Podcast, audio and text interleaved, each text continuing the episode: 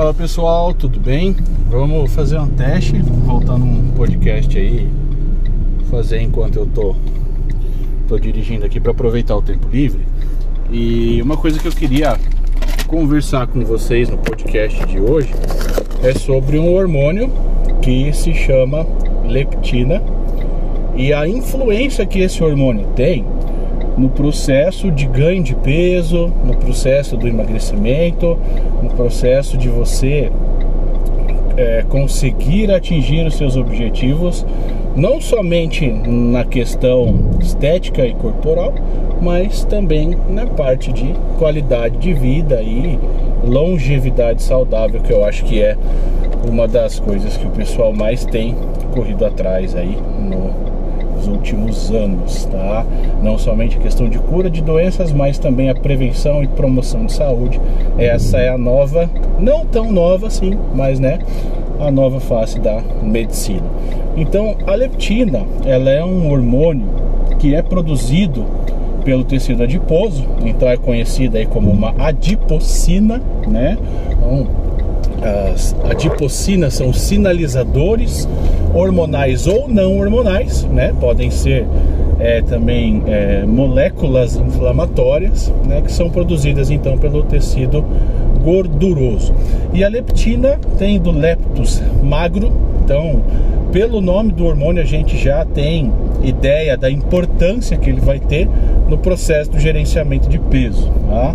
Então a leptina ela comanda uma série de sinalizações químicas mediadas pela nossa genética, então ela tem atuação no nosso DNA, que vai orientar o nosso organismo no sentido de gasto ou acúmulo de calorias.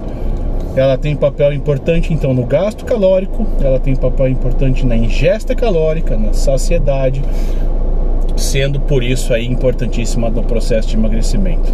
Além disso, ela tem relação direta com o estado emocional, questão do humor, temperatura corporal e também fertilidade, tanto direta quanto indiretamente. Tá? É, e a leptina, ela é um hormônio que pode ser dosado então através de exames de sangue, exames laboratoriais. Ainda não está no rol da ANS, então quem desejar fazer o exame para ver como que está a leptina vai ter que fazer isso em cunho particular, plano de saúde não está cobrindo. Custo médio do exame 160, 150, 180, depende do laboratório, mas fica nessa faixa, tá? E por que, que é importante e quem que deve fazer esse tipo de exame, né?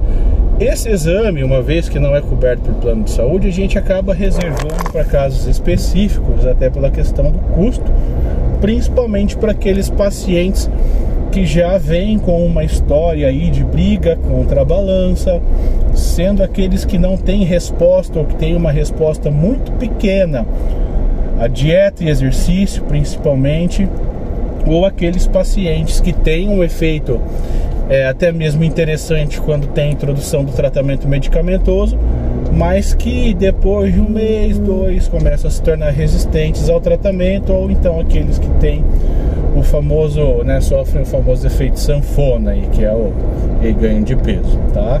Então, para esses pacientes é interessante a gente avaliar. A leptina, ela também é uma uma adipocina, como foi comentado aqui, com características inflamatórias semelhante à insulina, só que com o potencial de induzir uma inflamação do tecido adiposo e até mesmo uma fibrose do tecido adiposo muito maior do que a insulina, o que muitas vezes pode corroborar para a instalação de um outro quadro, né, que é o lipedema, que é diferente, né, o lipedema, a origem e o tratamento é diferente do tratamento para emagrecimento. O lipedema, como o nome já sugere, é o edema, o inchaço, né, do tecido adiposo. E isso vem com uma resposta inflamatória crônica com períodos de agudização, muitas vezes, mas que ao longo dos meses e anos, né, essa inflamação crônica trabalha para a instauração de um quadro é, fibrótico e de destruição, principalmente dos vasos linfáticos, que deixa aquela característica inchada e endurecida, geralmente em membros inferiores, tá?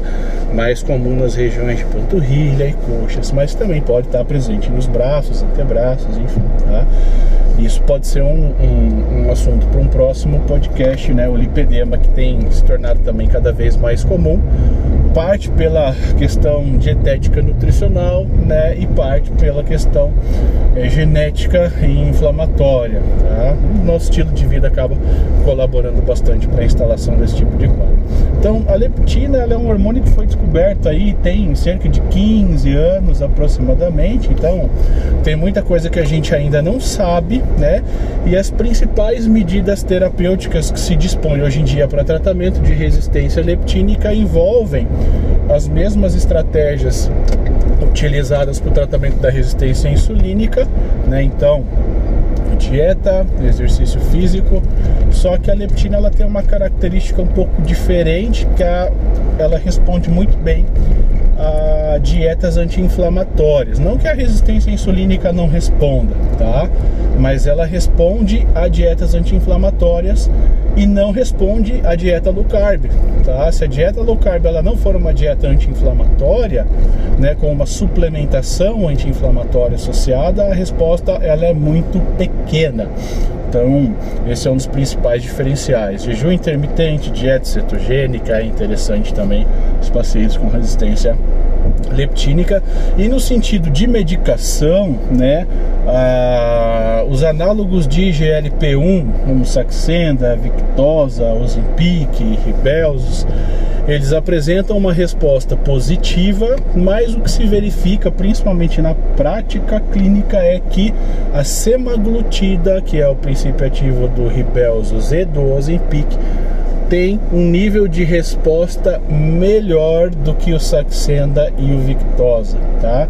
E já está é, sendo, né, aguardando aprovação para comercialização em solo brasileiro, a Tizerpatida, que é uma associação, né, de incretinas, incluindo aí daí o análogo do GLP-1, uma semaglutida, por exemplo, que vai ter um potencial de resposta terapêutico relacionada à perda de peso estimada em torno de 30, podendo chegar até 40% de redução do peso corporal. Então realmente é algo assim é fantástico quando a gente fala em gerenciamento de peso. E uma das coisas que é interessante que se deixe claro também com relação ao tipo de tratamento quando envolve alteração hormonal é que o tratamento ele tem que ser mantido até que o quadro seja resolvido. Tá? Você está tratando uma disfunção hormonal. Você não está única e exclusivamente emagrecendo o paciente. O paciente está emagrecendo em decorrência do tratamento e esse tratamento ele deve ser mantido até a resolução do quadro inflamatório, hormonal, metabólico. Tá joia? Então, em breve aí, espero que nos primeiros meses de 2023 a gente já tenha uma resposta positiva com relação à tizerpatida, que vai ser mais uma arma que a gente vai dispor aí no nosso arsenal terapêutico para auxiliar os pacientes com sobrepeso, obesidade, diabéticos, etc. E tal. É, a única expectativa também com relação a esse tratamento é o custo, tá? Mas se a gente for comparar, por exemplo, a redução de peso a uma cirurgia é, bariátrica e você considerar os custos e as comorbidades, né, e os riscos que você tem com um procedimento cirúrgico, eu acredito que o tratamento medicamentoso não cirúrgico vai acabar valendo a pena, claro, né, dependendo do preço que vai ser cobrado por essa medicação.